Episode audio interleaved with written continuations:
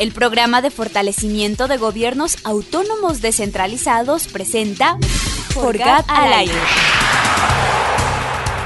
Un espacio para abordar los temas de la política pública local, el buen uso de recursos públicos, la eficiencia de los modelos de gestión y la articulación del Estado con la sociedad civil. Forgat al aire con la conducción de Edison Mafla. Forgat al aire.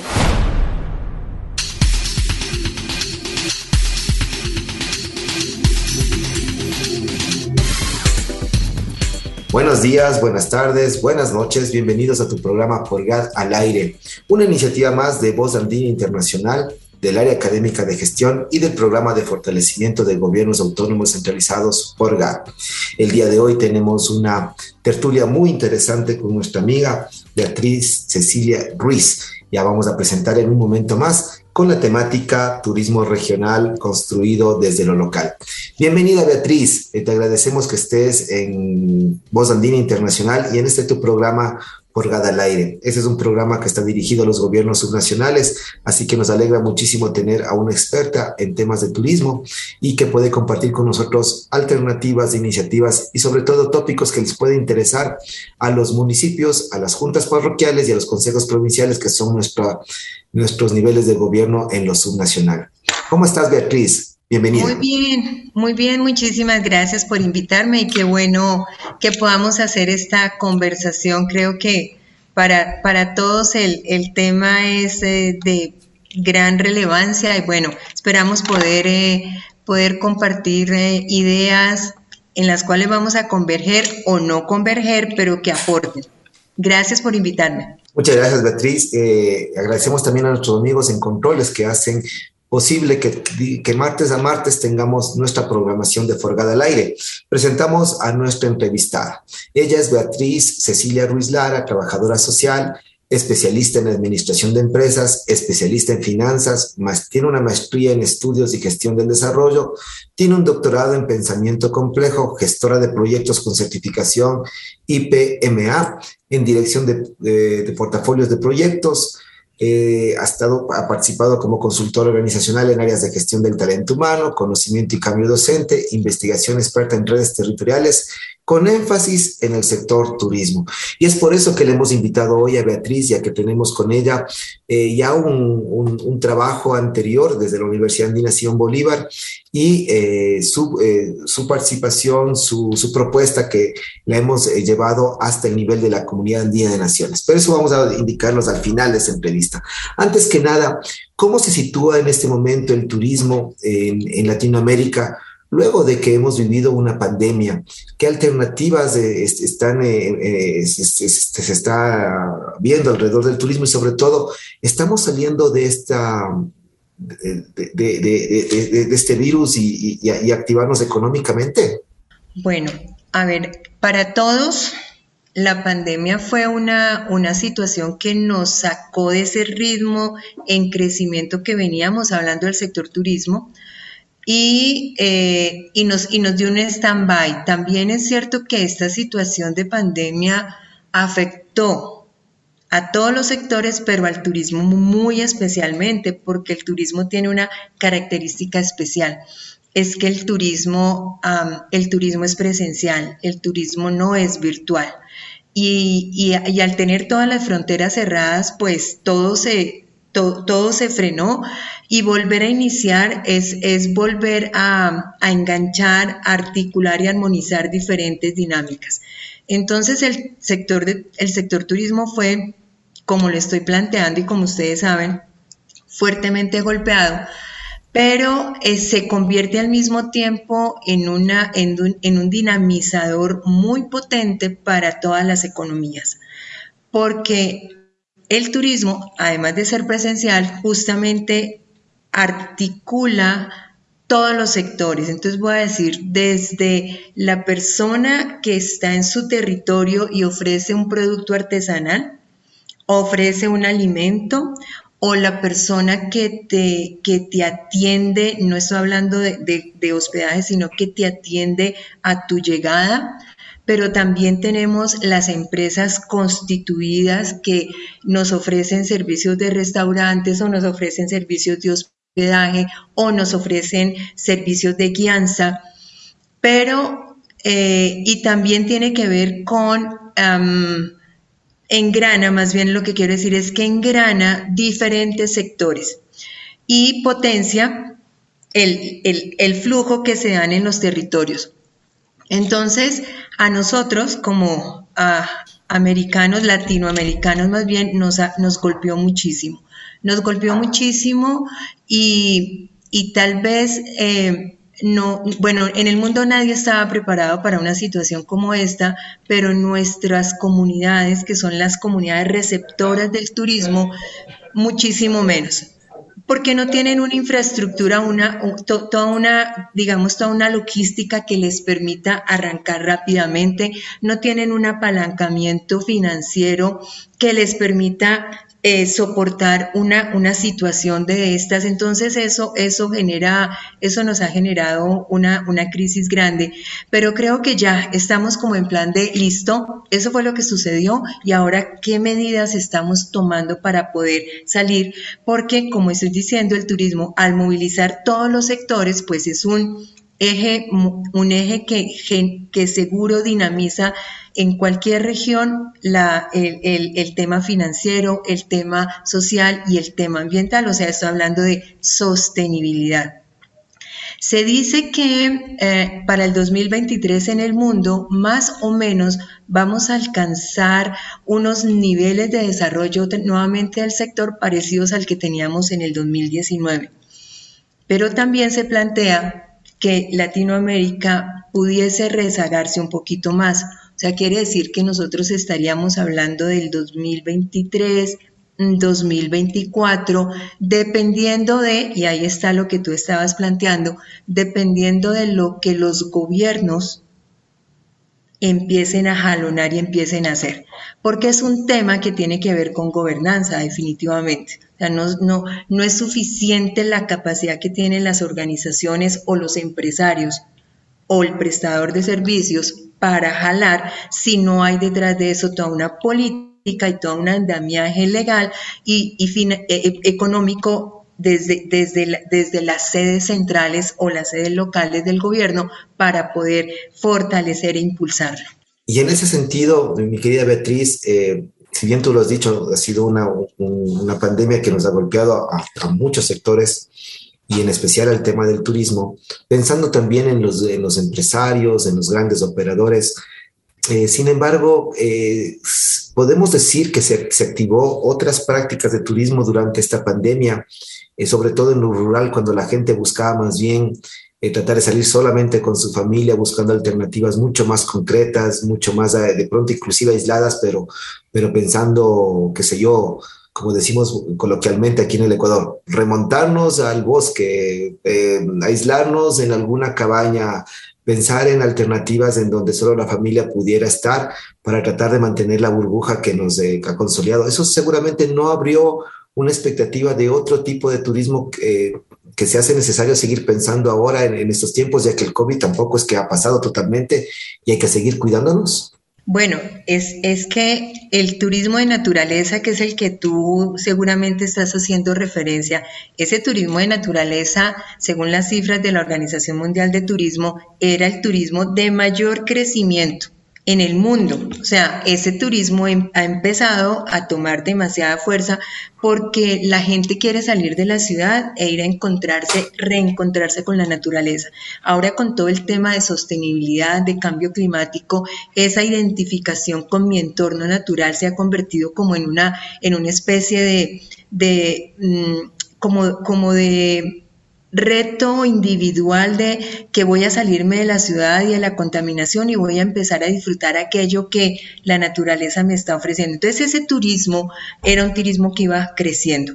Pero em, Ahí era cuando estaba planteando ahora que las comunidades no estaban preparadas como para la situación, pero tampoco estaban preparadas para esa atención tan específica. Y si bien es cierto, ocurrió en Ecuador, pero ocurrió en el mundo, aquí en Colombia también nos, nos, nos, nos, ah, sucedió que las comunidades empezaron a ofrecer esas cabañas o esos hospedajes más retirados Y eso eh, empezó a despertar un interés mayor por parte del turista que antes prefería ir a la playa, pero entonces ahora se van a un lugar, como estabas planteando, donde pudieran estar más recogidos y fundamentalmente aislados. Sí, eso es cierto. Entonces eso se suma a ese creciente interés del mundo, de todos las personas que viajamos, de empezar a descubrir espacios naturales para disfrutarlos. Y en ese, y en ese ejercicio, ¿y por qué hago esta referencia? justamente porque eh, si bien eh, la comunidad quizás a lo mejor lo, lo, hizo en una lógica de supervivencia, ¿no es cierto? También por, por, buscar un beneficio económico, pero también como tú dices, preparados o, conscientemente, sí, eh, no se encontraban. también podemos dar que había algunos agentes externos que limitaban, digamos, que el disfrutar plenamente esa experiencia. Es decir, pensemos un poco en servicios básicos, pensemos en seguridad, pensemos en, en vialidad, por ejemplo, pensemos en, en, infraestructura complementaria, es decir, si los gobiernos subnacionales eh, de pronto no estaban eh, pendientes o no habían de pronto extremado eh, suficientemente su planificación, que eso era necesario, como obviamente nos cayó la pandemia sin mayor aviso cómo puede estar, digamos, o cómo podría ofrecer una, una, comunidad un servicio si al final de cuentas va a tener problemas justamente relacionados a todos estos tópicos que anteriormente estábamos indicando. Es decir, tú hablases claramente de que eso es un ejercicio de gobernanza, en donde la comunidad, los gobiernos, el, el Estado y el sector privado tienen que tener mayor, eh, una mayor visión integral de todo esto. Así que entonces, eh, en esa medida, ¿qué es lo que podemos empezar a recomendar? Si bien las comunidades ya están haciendo su parte, han intentado sobrevivir, han intentado eh, mejorar y, en algunos casos presentar productos muy interesantes, ¿qué les podemos decir a nuestros gobiernos subnacionales, a los que están cerca de, los emprendedores o de, los, o de esos proyectos turísticos, para que puedan seguir fortaleciendo estas iniciativas que entenderíamos no deberían desaparecer, sino más bien fortalecerse? Claro, a ver, en, el, en, el, en las investigaciones que he desarrollado en el tema de turismo y vengo trabajando el tema de redes, por eso colocaba de redes territoriales. O sea, creo que finalmente eh, en hoy nadie puede hacer nada solo, ni los gobiernos solos, ni los empresarios solos, ni las organizaciones sociales solos. Hay que trabajar en red y hay que trabajar en red para poder potenciar los recursos que se tienen y generar capacidades. Si no generamos capacidades en el territorio, pues mm, cada cual, que es lo que ha ocurrido, y no solo ha ocurrido aquí en mi país, en Colombia, sino que en los estudios es, es un tema que, que, que, creo que nos cubre a todos, o sea, todos tenemos ese, ese, todavía tenemos ese sentido de la individualidad, de que es que es mi empresa y entonces yo la saco adelante y me intereso por ti, pero si tú me das, pero el concepto de red, de esa red colaborativa, esa red cooperativa, eso hay que fortalecerlo. Si no trabajamos conectados, no lo vamos a lograr, porque además no hay un operador que te ofrezca el 100% de lo que un turista quiere. O sea, te puede ofrecer un buen hospedaje, una, una buena alimentación, pero el turista quiere un espacio de entretenimiento. Entonces necesita aliarse con alguien que lo pueda hacer o, o si lo ofrece, puede ser que le ofrezca un espacio pero el, turista quiere dos espacios. O sea, quiero decir es que definitivamente mm, puede ser que uno un día, una, unas vacaciones o una salida quiere irse para un lugar y quedarse allá y ahí encuentre todo, pero no va a ocurrir siempre. Puede ser que la siguiente salida quieras ir a un espacio donde quieras tener diversidad de actividades y eso no te lo ofrece una persona o una organización. Entonces, definitivamente trabajar en redes la apuesta y, la, y, y redes que empiecen desde que, que, contemplen las organizaciones sociales. Y hablo por organizaciones sociales, esas agrupaciones de, de, pequeños empresarios o esas agrupaciones de personas interesadas en el turismo, digo interesadas no necesariamente que estén dentro del turismo, pero que quieren aportar eso hay que, hay que, hay que, hay que ayudarlas, hay que entregarles posibilidades de mejoramiento y de fortalecimiento, porque el empresario grande está constituido, pero la organización social no siempre. Y esto es un tema, y como es un tema de red, es un tema de red que cubre lo horizontal, pero cubre lo vertical y en diagonal. O sea, hablaríamos desde esa perspectiva de complejidad de una manera reticular. Todos estamos conectados con todos, nadie está suelto. Entonces creo que ese es, ese es, una, ese es, un, ese es un buen camino. ¿Cómo fortalecemos?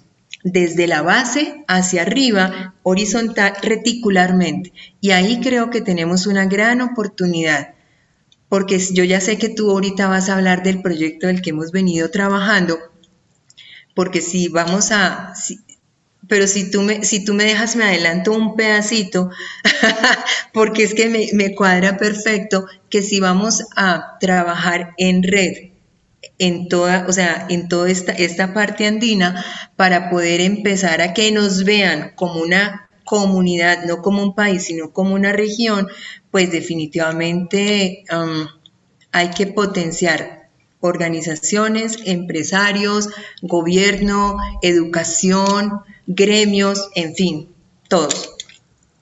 Al contrario, al contrario, mi querida Beatriz, yo iba a perfilar un poco a identificar estas, estas necesidades desde la academia, eh, la necesidad de poder también dar un aporte tanto al sector privado, al Estado, a los, a los emprendedores, a la gente que está emprendiendo en turismo, pensando sobre todo en la comunidad, implica también un, un ejercicio permanente de identificar, registrar, procesar información que seguramente eh, a, a, los propios ministerios de turismo les estará faltando hoy.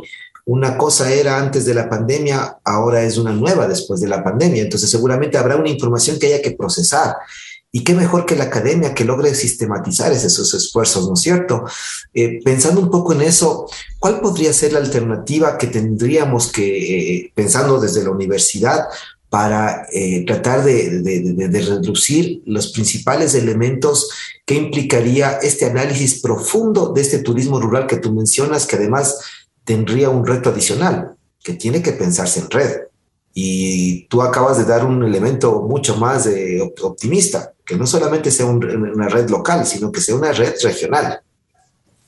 Definitivamente. Mira que cuando, cuando uno empieza a hablar de, a, a pensar en destinos turísticos, si bien es cierto uno llega a un país, pero uno se piensa, uno se piensa en región. Entonces uno dice, uno escucha a la gente dice, me voy para Estados Unidos. No dice exactamente me voy para tal ciudad, sino me voy para Estados Unidos. Me voy para Europa. Bueno, Estados Unidos es un país, pero digamos que por su tamaño um, pudiese uno verlo, pues porque Estados Unidos, nosotros, nosotros, nosotros latinoamericanos tenemos unos, uno, unos territorios mucho más reducidos, pero la gente entonces también piensa, listo, me voy para Europa me voy para Asia, o sea, quiero decir es que empiezan a pensar en región y desde región bajan a qué territorio quieren estar, cuál es la ruta que quieren hacer y en ese territorio empiezan a buscar los destinos específicos. Eso sucede generalmente. Claro, yo también puedo decir, quiero ir a visitar a el, eh, la mitad del mundo. Listo, entonces, si ese es exclusivamente mi destino, entonces sé que tengo que llegar a, o sea, lo puedo hacer de manera... Deductiva o de manera inductiva. Lo que quiero decir es que generalmente uno llega a pensar en territorios regionales. Territorios regionales, ¿quiénes somos? Pues, ¿qué nos identifica? Desde uh, Chile, un poco de Chile, Bolivia, Perú, Ecuador y Colombia, que somos países, que, somos países hermanos, y que tenemos unas raíces profundas, ancestrales, que nos van colocando como eh, en unas características que nos, mm, que pudiésemos decir, somos, somos andinos, somos andinos, eso, esa es una característica muy especial. Y ahí, si, no, si nos vamos a ver territorialmente, pues entonces hay que empezar a, a identificar ¿qué tenemos, qué nos articula en términos, entonces hay que, perdóname, ordeno aquí un poquito, necesitamos empezar a mirar desde los gobiernos qué legislaciones tenemos. O sea, cómo se legisla el turismo en cada uno de los países para ver en dónde nos encontramos, pero también para ver en dónde nos diferenciamos, porque no siempre nos vamos a encontrar o a diferenciar. Tenemos las dos cosas, tenemos puntos de encuentro y puntos de desacuerdo, o sea, o de desencuentro. Entonces hay que empezar a ver eso porque hay que empezar a armonizar. Y aquí es muy importante es que es no es que no es que nos vamos a volver uno solo, es que nos vamos a volver uno solo, guardando las particularidades y las diferencias de cada región, porque eso es lo que nos hace atractivos. Porque una, una persona que venga y visite Ecuador y luego venga y visite Colombia, se va a sentir en una, con un ambiente similar, pero también va a encontrar diferencias sustanciales en cultura, en y dentro de la cultura, en la gastronomía, en las danzas, en algunas partes mm, inclusive eh, geográficas, o sea, eso es lo que nos eso es lo que nos hace atractivos y eso es lo que nos hace muy fuertes. Entonces, poder encontrar eso luego es eso como en el nivel gobierno, en el segundo nivel ya en la parte territorial que lo que sería deseable es que una, un empresario en Ecuador, un empresario en Bolivia, pudiese hablar como, mire, cuando usted vaya a Colombia y en el siguiente recorrido que va a ir a Colombia, vean, o sea, que hablemos regionalmente, pero eso, eso necesita es de qué vamos a hablar, cuáles son esas cosas que vamos a empezar a divulgar para poder motivar al turista y diga, sí, definitivamente aquí lo que tengo es todo un territorio con individualidades y con unidades. Dentro de ese ejercicio que, hace la universidad y dentro de, esta, eh, de, lo que, de, lo que, de lo que podemos llegar a entender, volvamos nuevamente a los gobiernos subnacionales y, y creo que este es este ejercicio que, que, que muchos entendemos como la resiliencia, ¿no? Si bien tenemos muchas particularidades, como por ejemplo desde lo legal, tenemos condiciones, tenemos contextos, tenemos, qué sé yo, coyunturas específicas. Tú mencionabas cuál es ese nudo que nos une, qué es lo que nos, qué, es lo que nos invita a mostrarnos como un solo, un solo cuerpo. Eh, nuestros territorios latinoamericanos gozan de una, de una potencialidad turística impresionante en, las distintas regiones, los distintos pisos climáticos. Eh, parecería que eso haría un, un ejercicio bastante complicado de identificar los nudos. Yo diría al contrario, si, si logramos subirnos unos peldaños bastante más arriba, tener una mirada panorámica, sería súper interesante realmente mirarnos que en esa diversidad podemos tener un producto eh, integral, regional, muy interesante y muy atractivo para las comunidades, sobre todo que hacen de turismo como, como parte de su vida, ¿no? Porque también el, el, turista no solamente es el que dice, amaneció con ganas de salir a algún lado, sale y regresa, sino que hay gente que hace del turismo una práctica de vida. Y entonces, esos, esos esfuerzos son los que deberíamos ir identificando. Perfecto, mi querida Beatriz, estamos conversando con eh, Beatriz Ruiz, alrededor del turismo regional construido desde lo local. Vamos eh, aprovechando la, presencia de ella para seguir dando algunas alternativas. Prácticas como, como estas, de, que, se, que se miran de manera integral, eh, no sé si es que existen ya casos a nivel regional, podemos mencionar algunos para, para tratar de reflejarnos en ese espejo como, como, como países latinos. Bueno, nosotros hicimos un ejercicio mm, muy interesante aquí en Colombia en la región del lago de Tota. En la región del lago de Tota queda en el departamento de Boyacá a seis horas de, la capital de Bogotá, o sea, digamos que el, el turismo que más se mueve hacia esa región proviene de Bogotá y, eh, y tenemos un turismo internacional, pero allí la fortaleza es que es un turismo de naturaleza fundamentalmente, porque están, están los páramos, porque está el espejo de agua que tiene toda una, digamos, una connotación ah, cultural, porque allí había, estaban nuestros, nuestros indios, nuestras, nuestros, eh, nuestros grupos muiscas, o sea, digamos que tiene unas características muy especiales. Y entonces lo que hicimos fue identificar capacidades y recursos de las redes, de cuáles redes, de la red de educación, entonces las universidades de la región que hacen parte, eh, el SENA, el SENA que es una, eh, es una institución que entrena, capacita, forma técnicamente, eh, las, los gremios, las asociaciones, los gremios y las asociaciones, organizaciones sociales que están alrededor de la, del territorio, eh, también contemplamos obviamente los tres niveles gubernamentales, nacional, departamental y, y, los locales, y con ellos empezamos a mirar qué tenía cada uno, pero fundamentalmente cómo se estaban articulando.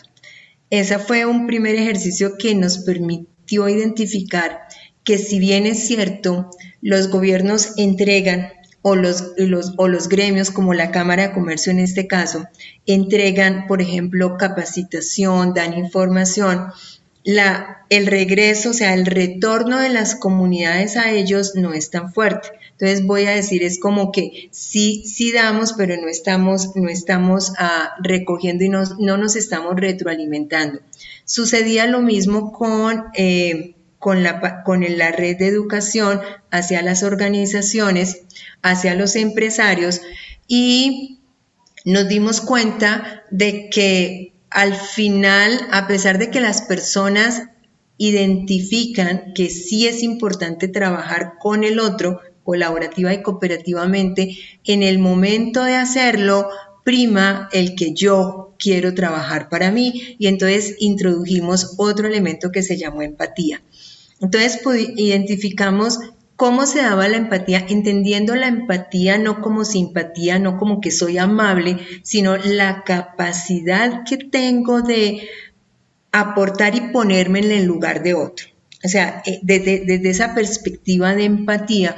Y mm, entonces ahí encontramos unas grandes oportunidades de desarrollo porque yo no, si yo no soy empático, no soy colaborativo y no soy cooperativo y al final termino en la mirada de que me quedo, lo hago porque a mí me sirve y si no me dan, entonces no, si no me dan, no, no es si yo aporto, sino si no me llega, entonces carece de interés y esas cosas. Entonces, para poder trabajar, desarrollar capacidades, hay que identificar recursos y fortalecer la empatía con a ponerla a un nivel donde todos puedan realmente sentarse a ceder espacios si es necesario, sabiendo que en este momento yo doy y no recibo, pero mañana yo recibo y no doy. O sea, una perspectiva de, futuro.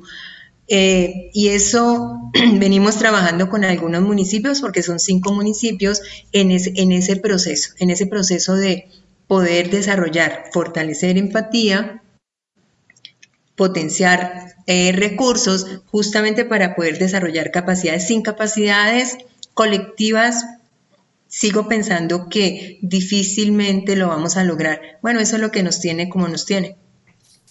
Tú estuviste en Ecuador eh, la semana pasada, eh, te pudimos pudimos reunirnos contigo presencialmente y digo con, reunirnos porque la comunidad de la Universidad Andina tuvo la suerte de, contar con tu presencia en distintos espacios y en ese, en ese sentido em, ya podemos, digamos, que hablar un poco sobre eh, este interés que tenemos, digamos, que los países, las academias, la comunidad de naciones, de mirar el turismo regional de una manera más eh, integral, sistémica y sobre todo atractiva, ¿no es cierto?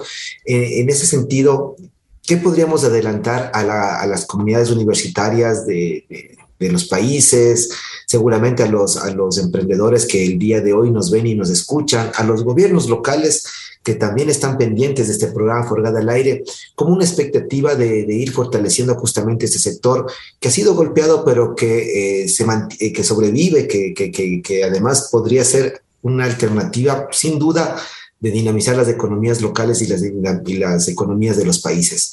¿Qué es lo que podemos contarles en este momento entonces a ellos? Bueno, sí, es cierto. El mundo, el mundo ha, ha puesto sus ojos en el turismo como un sector que va a jalar la economía. Eso ya lo, lo hablamos ahora rato, lo acabaste de ratificar. Entonces, desde, esa, desde ahí, primero es que realmente se vuelva una acción concreta de los gobiernos para dinamizar en las regiones el turismo. ¿Eso, eso qué significa?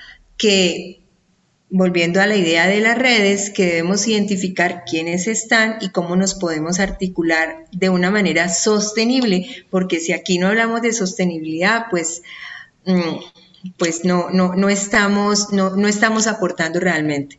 Entonces la propuesta es, es, con cuatro universidades. Eh, una universidad en Bolivia, una universidad en Perú, ustedes allí en, Ecuador, que son los que nos van, a, nos van a articular, y una universidad en Colombia para primero levantar esa información de conocer cómo estamos.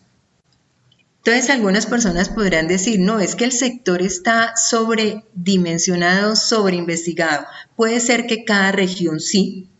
Lo que hemos, lo que hemos identificado es que o sea, cada país sí, lo que hemos identificado es que regionalmente no. O sea, cada uno tiene su información, pero la tenemos que empezar a cruzar si lo que queremos es posicionar la región andina como un destino turístico de alto nivel, y digo alto nivel es que el turista que venga a nuestros países encuentre la mayor satisfacción por su viaje. Eso es lo que esperamos que ocurra. Entonces, primero es esa es la parte de investigación que vamos a hacer y desde ahí entonces identificar eh, cuáles, son, cuáles son esos articuladores que van a resultar atractivos para las personas que nos van a visitar y cómo podemos hacer una conexión. Ah, hemos hablado, eh, hemos hablado entre nosotros y con quien hemos compartido la propuesta, que es el, ¿Qué es el camino andino? O sea, esos, el Puriñam, caminando los caminos andinos, es lo que, es lo que nos articula y es lo que nos hace, nos hace muy atractivos. Entonces, pero necesitamos identificar cuáles son. Cada país tiene infinidad de espacios y de productos turísticos y destinos turísticos. Seguramente no van a poder ser todos, pero sí identificar cuáles son para que una persona que llegue desde Colombia baje a Bolivia o desde Bolivia suba a Colombia o desde cualquier lugar al que llegue pueda sepa que viene a visitar una región. En eso en esa parte en la que estamos y ya después de eso, bueno, entonces cómo nos vamos a identificar, cómo nos vamos a, posicionar en el mundo, cuál es el producto regional andino que vamos a colocar en el mercado del mundo, y pero para eso necesitan, y ahí vuelve a estar en los gobiernos eh, de vital importancia, necesitamos garantizar que desde las comunidades que son las que reciben, tengamos unos lenguajes armonizados y unas, unas, unos productos armonizados, ¿cierto? Para que si llega a Ecuador y luego va a Bolivia y pasa por Perú, encuentre, encuentre una, un, hilo conductor, tanto en, en, la, en el discurso y en lo que nos cuentan y en lo que nos ofrecen, pero que también logren identificar la individualidad de cada país. Y para eso, eso no lo hace, eso lo hace la persona que me recibe en el hospedaje. Eso lo hace la persona que me recibe en el restaurante. Eso lo hace la persona que me recibe y me hace la guianza. Eso. O sea, estoy diciendo es que hay que bajar a ese nivel. Eso no se puede quedar a un nivel de políticas porque voy a decir una cosa que es verdad, es que quienes las plantean, las plantean allá, pero él no es el que atiende. Y el que atiende es el que debe tener esa armonía para poder ofertarnos como una región. Mi querida Beatriz, hemos estado hablando del tema de turismo regional construido desde lo local. Y la reflexión que nos queda ya en esta parte final de la tertulia, que ha sido muy interesante, muy rica, es que el poder de la información tiene que ser valorado por, por el Estado, por el sector privado, por la comunidad, es indispensable. Allí la academia podría tener un papel importantísimo, definitivamente, y auguramos toda la clase de éxitos para que estos proyectos que nos vinculen con la colectividad, que además es una función sustantiva de la universidad, sean realmente ejercicios pragmáticos que aporten también al interior de la academia para nuestros estudiantes, para el trabajo de nuestras investigaciones ¿no es cierto? Pero también en el, fortalecimiento de las asignaturas en la universidad. Con eso nos queremos despedir. El tiempo en radio realmente también es muy cortito. Queremos comprometerte, mi querida Beatriz, para seguir haciendo un seguimiento, un monitoreo a través de Forgada al Aire de cómo nos va en, esta, en este emprendimiento. En este emprendimiento, llama, llámese esa investigación, llámese esa implementación de una política, de unas prácticas de eh, turismo regional. Y ojalá nuestros gobiernos autónomos centralizados también motivarles para que sigan pensándose eh, cada vez eh, cómo incluirse activamente en ese sector. Algunas palabras finales, mi querida Beatriz. Bueno, que definitivamente la función de la, mayor responsabilidad que tienen las universidades es servir, servir a las comunidades. Si no servimos pues servir no solo en términos de formación, sino cómo le aportamos desde la academia y cómo recibimos, o sea, cómo hacemos retroalimentación y cómo nos, cómo nos regresan las comunidades eso, porque es ahí, en, esa, en, ese, en, ese, en ese trabajo colaborativo, hablando de eso, donde realmente se puede producir conocimiento, porque el conocimiento pues es lo que nos da la posibilidad de Ah, de hacer acciones eh, con mayor certeza, no con certeza total porque la incertidumbre siempre está, pero sí con de una manera más, más real. Y bueno, creo que ya hemos iniciado porque que nosotros estemos sentados hablando de esto, dos universidades, tú allá en Quito, yo acá en Bogotá, y que estemos compartiendo y coincidiendo, pues ya creo que vamos, vamos muy bien. Querida Beatriz, espero que te hayas sentido también bien en este espacio que es tuyo y agradeciéndote una vez más por esta linda tertulia que tenemos el día de hoy. Eh, agradecemos a nuestros amigos en Controles que, que, han hecho posible que esta entrevista se vaya a dar eh, ya pauta todo eh, este martes y el siguiente martes y a nuestros amigos de los gobiernos autónomos centralizados, mucha atención, que esta información se vuelva un repositorio para la gestión diaria en sus localidades. Yo soy Edison Mafla, eh, tu programa Forgada al Aire. Buenos días, buenas tardes, buenas noches.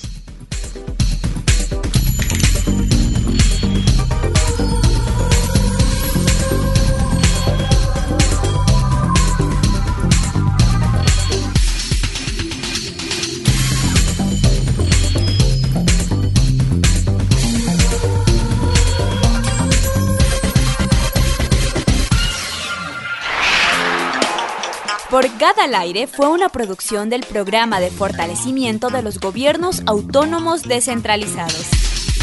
Les agradecemos por su generosa compañía.